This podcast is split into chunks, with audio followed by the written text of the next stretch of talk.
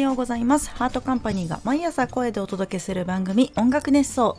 火曜日のパーソナリティの安藤紗々です。ハートカンパニーは音楽制作などを行う会社で私はそこで作詞家ボーカルディレクターとして活動しております。はい。今日は第9回目となっております。あ前回はね、シンガロングというタイトルで、アイドリッシュセブンの映画のことやら、ハッピーアラのね、シンガロングプリーズという楽曲のことやら、歌詞のね、歌詞書いてる時のことは覚えてないよっていう話などをさせていただきました。聞いてくださった皆さん、コメントくださった方々ありがとうございました。さてさて、今日はね、最近見た作品についてちょっと考えてたので、それをね、お話ししていきたいなと思います。最近見ているのがネットフリックスのあの相撲のドラマ「サンクチュアリ」サンクチュアリね。めっちゃ面白い。あの相撲版「スラムダンクっていう風に言われている何て言うのかな。不良の力士。力士志望。力士プレイ力士。なんていうの？力士見習い？でもあれはもう試合出てるから見習いではないのか。相撲界のことにちょっと詳しくないので正しい言い方はわからないんですけれども。まあ力士を目指している不良がどんどんどんどんね強くなっていくよっていうお話なんですけれどもめちゃ面白いです。思ったよりも力士その主人公が不良で悪い悪くていつまでたっても結構悪くて なんか「スラムダンクってあの比較的序盤でなんていうのバスケには真剣になるんだけどなかなか相撲に真剣にならないじゃんと思ってちょっとヒヤヒヤはしたんですけどあやばいネタバレしないように喋んなきゃいけないと思うと難しいな。ネタバレはしないようにあんまり喋らないようにしますね。でもとにかくね面白い。周りの俳優さんの演技もすごく良くてなんか目が離せなくなって一気見したくなっちゃう作品だなと思いました。最終話の終わり方もなんか賛否両論あるっぽいけど私はいいなと思いました。なんか期待できるというか。うん「スラムダンクもさ終わり方が終わり方も「スラムダンクっぽいなってちょっと思ったんだよね。ごめんネタバレしてたらごめん。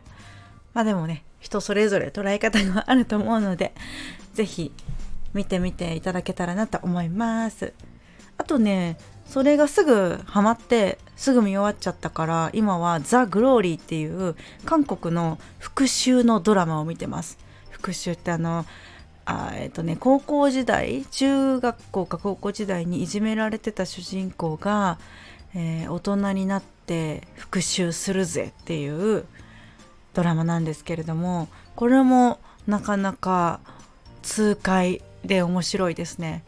なんかさみんな美人なのよ。韓国ドラマってみんな美形でいいよね。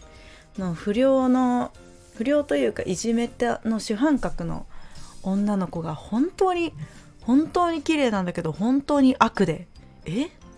救いようがない悪だなと思いながら見てるからなんか復讐するのに何も何も同情心が湧かなくて主人公を純粋に応援できていいなって思いました。これはまだ途中までしか見てないからね今後どうなっていくのか楽しみだなと思って見てるんだけど私結構ネタバレとか相関図とか見ながら見ちゃうんだよね。で今回はなるべくネタバレしないように見てます。この2つの作品見て思ってたんですけどいじめってさ私周りになかったんだよな。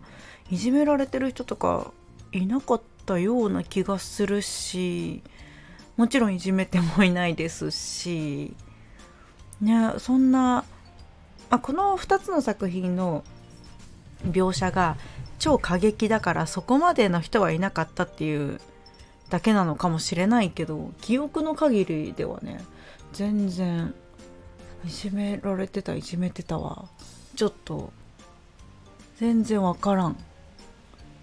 うちの学校が通っていた学校が特殊だったのかどうかわからないけれどうん。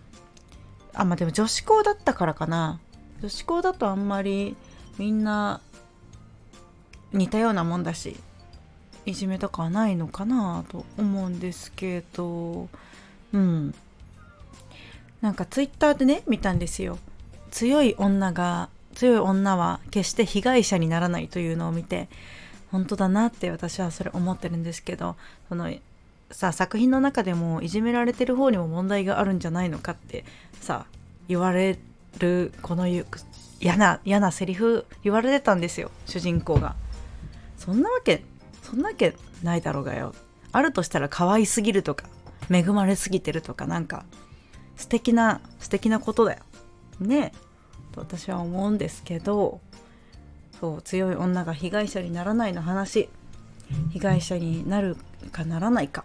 それは加害者になれという話ではなくですね。被害者にならないっていうのは、まあ、例えばスマホが壊れてしまったらうわスマホ壊れちゃった。悲しい。うわん。私かわいそうってなるか。おスマホ壊れた。おし買い替えるか。チャンス。買い替えチャンスです。新機種いただきます。みたいになるか。振られたらあ悲しい。振られてしまった。辛い。うわーんってなるかはあ振られたんですけどかあもっといい人探そう。あざーす。って思うかの違い。みたいなのが書いてあったんですねツイッターに。私も本当にその通りだなと思うわけですよ。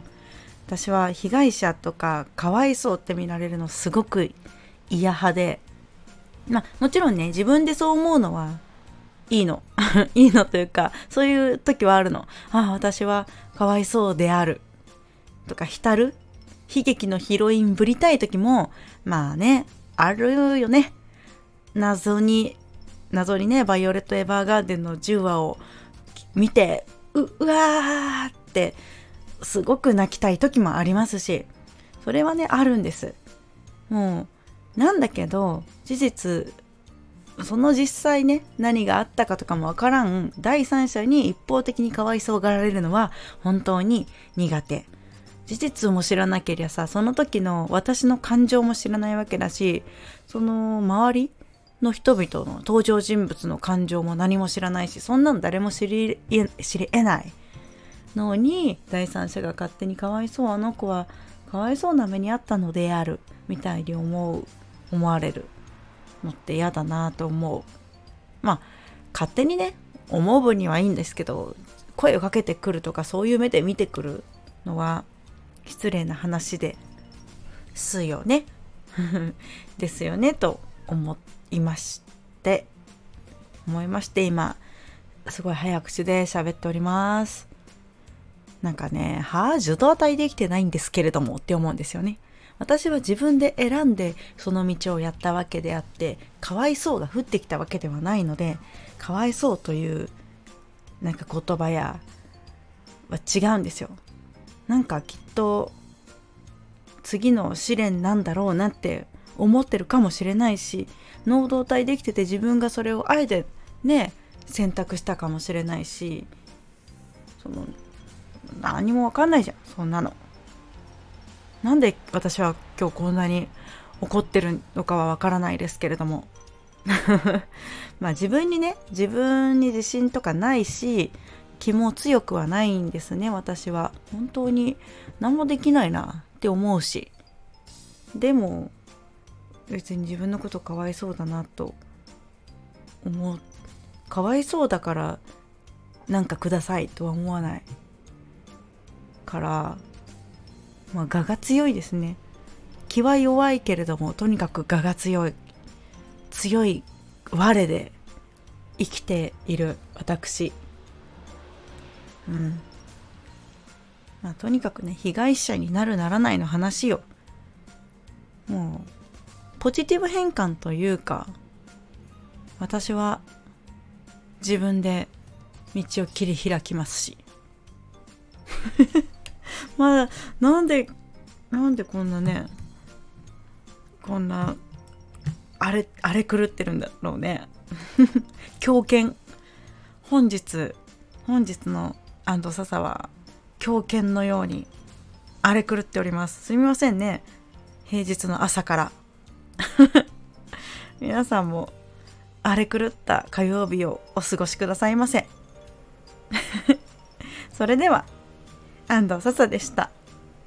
また来週お話ししましょう。バイバイ。